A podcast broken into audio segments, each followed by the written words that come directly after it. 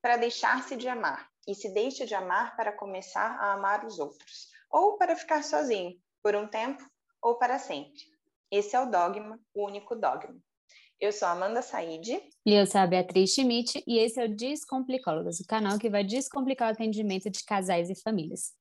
Hoje a gente resolveu falar sobre um livro chamado A Vida Privada das Árvores. Bom, eu vou ler um pouco, vou falar um pouquinho para vocês o que, que é a sinopse. É um livro de um escritor chileno chamado Alejandro Zambra. E o livro ele traz uma história de uma espera, na verdade, né, Amanda? É verdade. O, Júlio, o Júlia, que é um professor de literatura e também é aspirante a escritor, ele aguarda a chegada da Verônica, que é a mulher dele, mas ela não chega e a espera vai se alongando. E junto com a enteada dele, que a chama Daniela, ele vai se distraindo, a, distraindo as horas que vão passando, contando histórias de árvores para a menina. Enquanto a mulher dele não chega, o Julian se recompõe na memória o passado dele e na imaginação ele inventa um futuro possível no qual a companheira dele já não existe mais. É isso aí. Bom, é um livro super curtinho, né? Se vocês tiverem interesse, vale super a pena, mas a partir de agora a gente vai começar a fazer a nossa análise, digamos assim, com é, spoilers, né? Então, se vocês quiserem ler antes de continuar, esse é o momento. E tem várias coisas que chamam muita atenção. Ele, apesar de ser um livro bem curtinho, ele traz uma profundidade gigantesca. Assim, a gente estava comentando aqui antes, várias partes assim que são tão bonitas do livro, né? É, ele traz uma configuração de família que é super atual, né? Que a gente, que são as famílias recasadas. A gente, inclusive, já gravou um episódio sobre famílias recasadas. Se vocês quiserem dar uma olhada, vale a pena. E é, esse, essa, essa configuração familiar né, atual, ela tem vários desafios, assim, e o legal do livro é que ele traz uma perspectiva, assim, de várias formas diferentes, né, até pela imaginação dele mesmo, mas ele traz uma relação, inclusive, traz várias relações, mas uma delas é de padrasto e enteada, como uma relação muito positiva, assim, né, e a gente sabe que é uma, é uma configuração nem sempre muito positiva atualmente. Então, vai falando, né, até descrevendo como que fica esse processo da entrada de um novo membro, né, que nesse caso é o Julian, e como que é, precisa de tempo para adaptação, assim, né, muitas vezes é um momento gerador de conflitos, e, inclusive, tem aí a relação também que, que a gente precisa lembrar, né, de como que fica com o pai em questão, né, então também tem na cabeça aí do Julian algumas... É, algumas lembranças, talvez, e algumas fantasias de como que é a relação dele com a Daniela, né, de padrasto e enteada, e da Daniela com seu próprio pai, até quase como se fosse uma disputa, assim, né, de quem que é a pessoa mais relevante, assim, né, como se também isso fosse muito possível, a gente sabe que é, não é assim, né, na verdade esses vínculos não dependem de serem consanguíneos ou não para serem mais ou menos importantes. Sim. Outra coisa que chama atenção, assim, é como é, em nenhum momento, né, durante o livro, o fato da Verônica ter uma filha foi um empecilho, assim, para ele, né, Amanda? E a gente Isso. viu aí, né, né, a gente vê também na prática, como que muitas vezes para algumas mulheres também é um grande empecilho ter um novo relacionamento porque tem um filho, né? Tem até uma questão aí de gênero que a gente traz.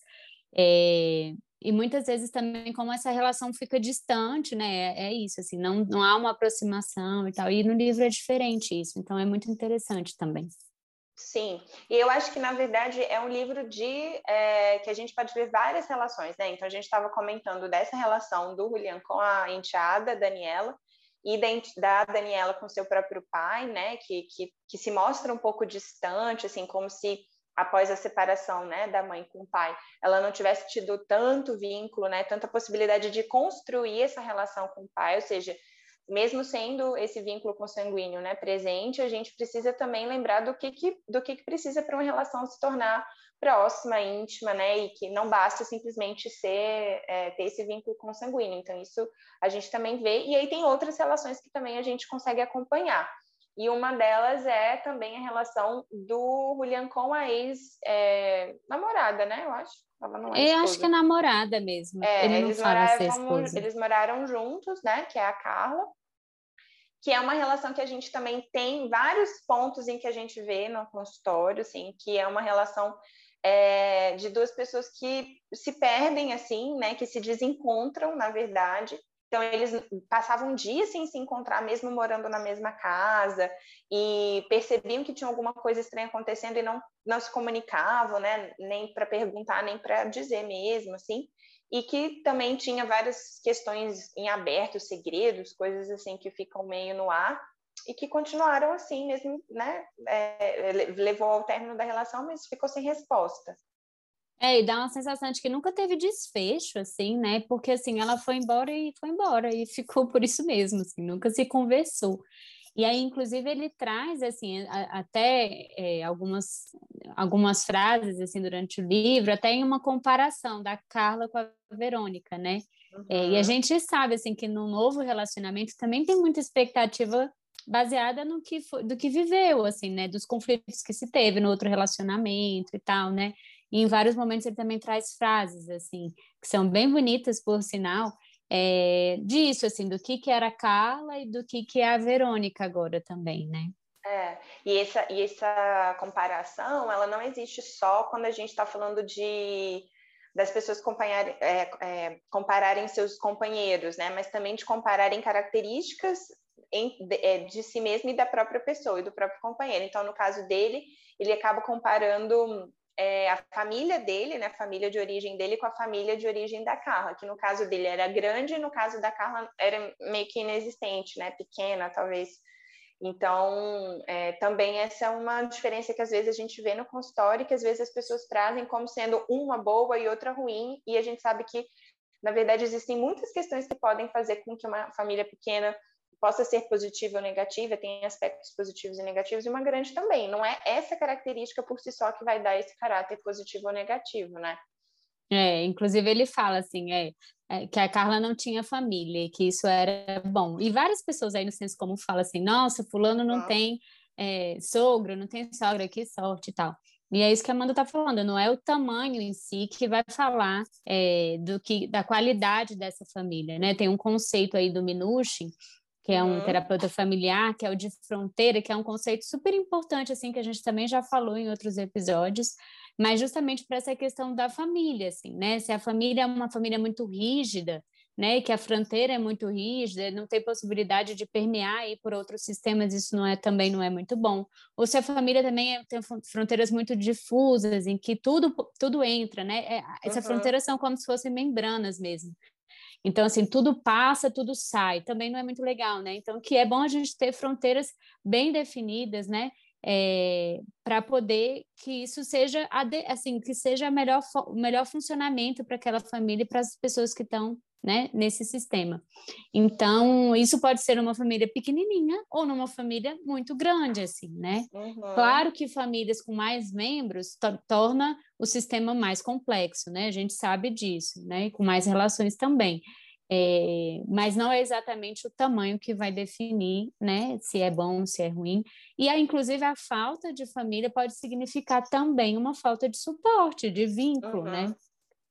É, a princípio, a Carla assim, não tinha, assim, vínculo com ninguém, assim, né? Dá uma sensação também de que ela era muito sozinha, né? Eu não sei, Sim. fiquei com essa sensação de que ela é. era uma é. pessoa triste, né? Não fala isso, mas deu essa sensação de que ela era é. sozinha, triste, assim, né? E até é, é, buscando até sentido, e não tinha ainda um emprego, não tinha ainda um plano, não tinha diversas coisas assim, né?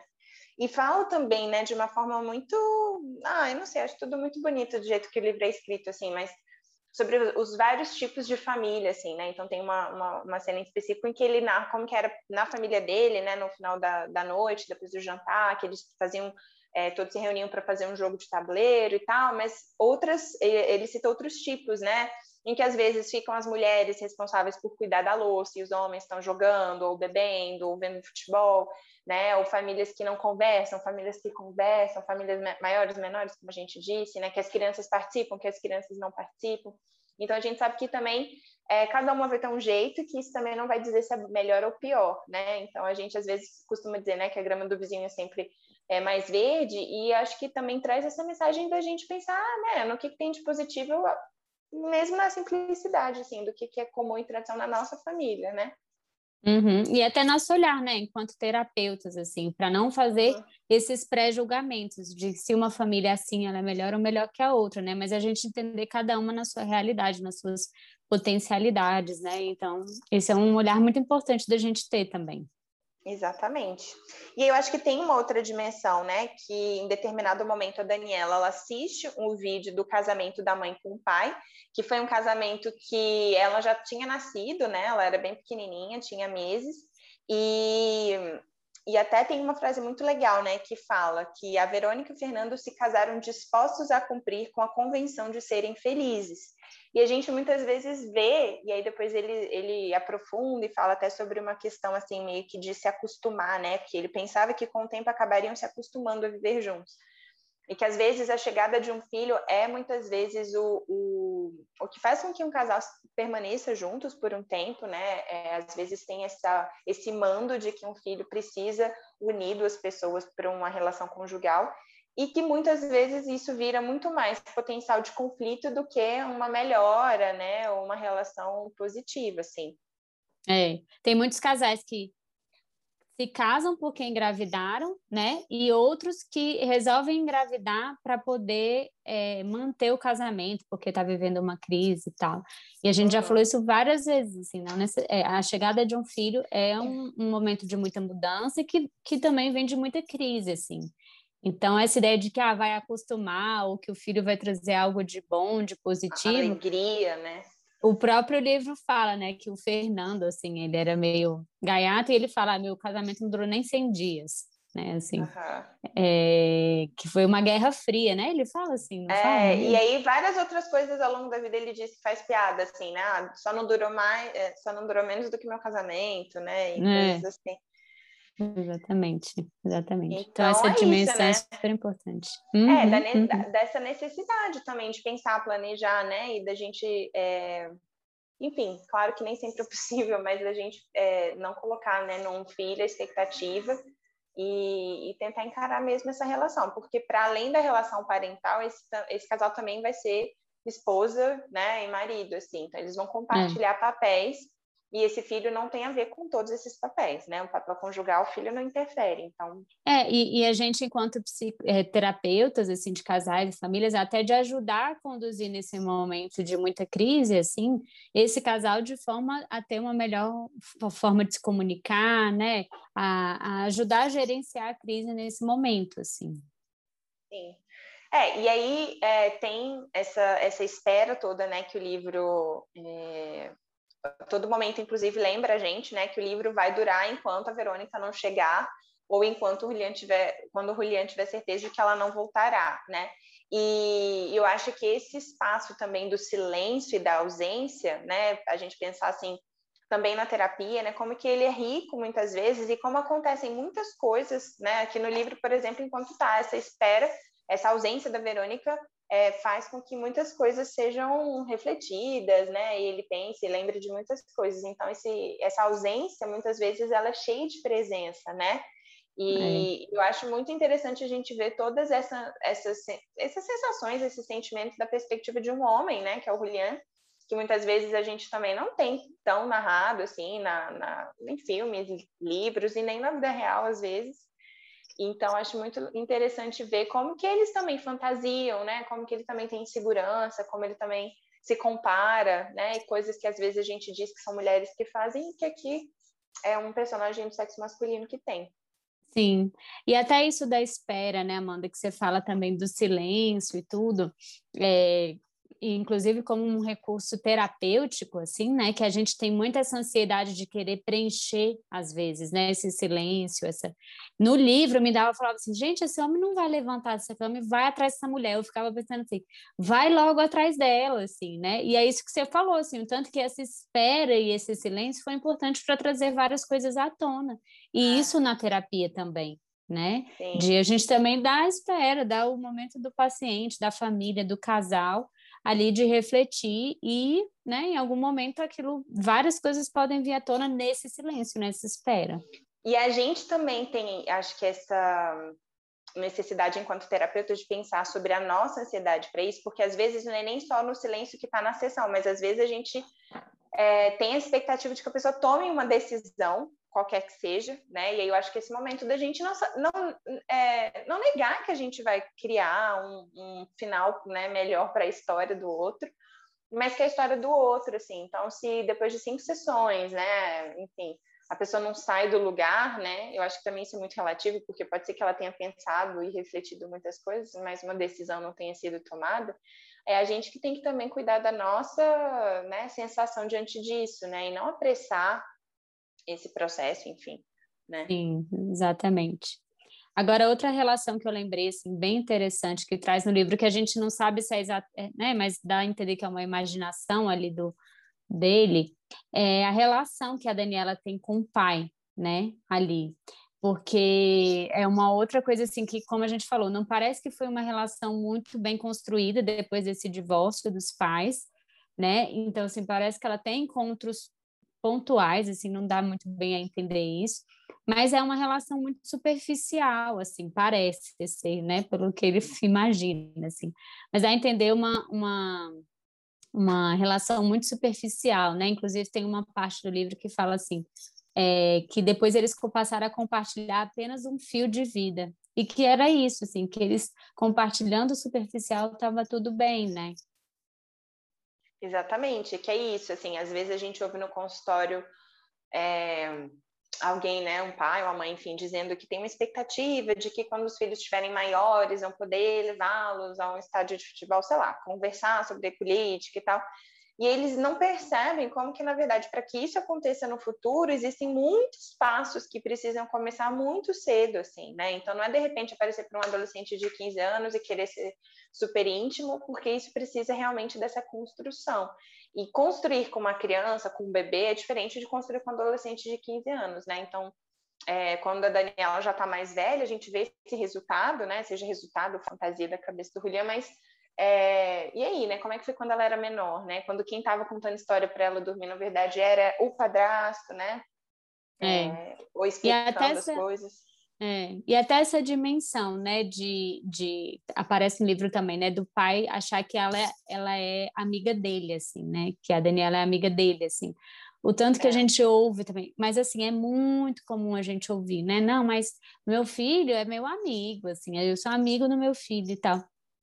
E não é assim, na verdade. Pai é pai, mãe é mãe, né? A gente não compartilha as coisas que compartilha com pai e com mãe, ou com os amigos, a gente não compartilha com pai e mãe, né? E isso é importante de ser preservado, porque no livro a situação é que ele compartilha uma questão da intimidade dele que ela se incomoda muito, do tipo assim, uhum. pai, pelo amor de Deus, sabe, eu não queria saber isso, porque não é amigo mesmo, assim, né? Sim. E é uma questão muito importante da gente também trabalhar em consultório com as famílias, com, né, com os, com os pais ali, de que essa relação não é de amizade, né? É, esse é um detalhe importante. E aí, tô pensando, voltando é, nessa relação do William com ela, como que nessa espera dele, ele bom, a gente não sabe o que, que acontece depois, né? Eu acho que isso, inclusive, é uma angústia que a gente também tem enquanto terapeutas, porque muitas vezes os casos se encerram, né? O acompanhamento se encerra e a gente realmente não sabe como que se a Verônica chega ou se não chega. Mas é, ele finge que ela chega para a Daniela, né? No dia seguinte de manhã, assim. Então ele ainda dá conta de proteger, né? De ter esse papel assim de, de talvez entender melhor o que está acontecendo ou pensar numa estratégia melhor, né? E aí ele ainda tem essa é, essa conduta, assim, que eu acho que é protetiva, e eu não sei quanto tempo durou, mas que a gente também vê muitas vezes, né? Um certo sacrifício, assim, dos pais em relação aos filhos. E aí acho que a gente precisa questionar essas mentiras, esses segredos, né? Porque muitas vezes a gente tem essa ideia de que isso é, pode ser para o bem, né? E eu acho que sempre vem com um peso aí que é importante da gente lembrar. Com certeza, com certeza. Bom, então para a gente encerrar, né, vamos contar a nossa história com essa história. A minha, na verdade, assim, eu li a primeira vez esse livro já tem cinco anos. Nossa, o tempo passa rápido. E, e acabei herdando esse livro físico, né, de um amigo, assim. E aí agora a gente releu para poder fazer o episódio. E eu acho realmente muito lindo o jeito que esse autor escreve. Aí depois eu li outros livros dele. Se vocês tiverem interesse, vale super a pena. Fora que essa edição é super bonita, né? Então, assim, realmente vale a pena. E eu acho isso, eu acho muito muito singelo, muito bonito, né? E sempre recomendo porque é um livro já dei de aniversário, de presente para outras pessoas. É um livro curtinho e ao mesmo tempo super profundo. Então acho que essa é a minha história com essa história. Muito bom. Eu li esse livro porque a Amanda sugeriu. e é muito legal, assim, porque é, eu li num contexto de que eu estou numa correria enorme, assim, do dia a dia da vida. E às vezes a gente não para, assim, para priorizar algumas coisas pequenas, assim, que fazem uma grande diferença, sabe? E parar para ler esse livro, assim, foi um momento de suspiro, assim, sabe? Eu adoro ler o livro, assim, que eu consigo, parece que me desconectar de tudo, assim, a gente fica tão conectado com aquilo. É um impacto diferente, por exemplo, do filme, assim, né? Porque o livro tem aquela coisa de ser um processo mesmo, assim, uhum. mais longo, né? Até uma interpretação que a gente dá, uma imagem que a gente constrói na cabeça. Então, parar nesse momento da correria que eu tô para ler esse livro, que é tão profundo assim, mas ele ao mesmo tempo ele é leve, assim, ele não é um livro, né, que gera angústia, assim, apesar da gente querer saber o final que, né, não tem, assim, digamos assim, ele não é um livro que mexe assim numa angústia, assim, ele é profundo, mas ele é um livro leve, assim. Então foi muito bom, obrigada, Amanda por me recomendar. A Bia, a Bia é curadora dos filmes, eu sou curadora dos livros. Exato, exatamente. Aí dá um equilíbrio perfeito. Então é isso, gente. Que bom que a Bia topou. Espero que vocês gostem. E aí a gente se vê no próximo Momento Cultura com outras dicas. É isso. Tchau, tchau. Tchauzinho.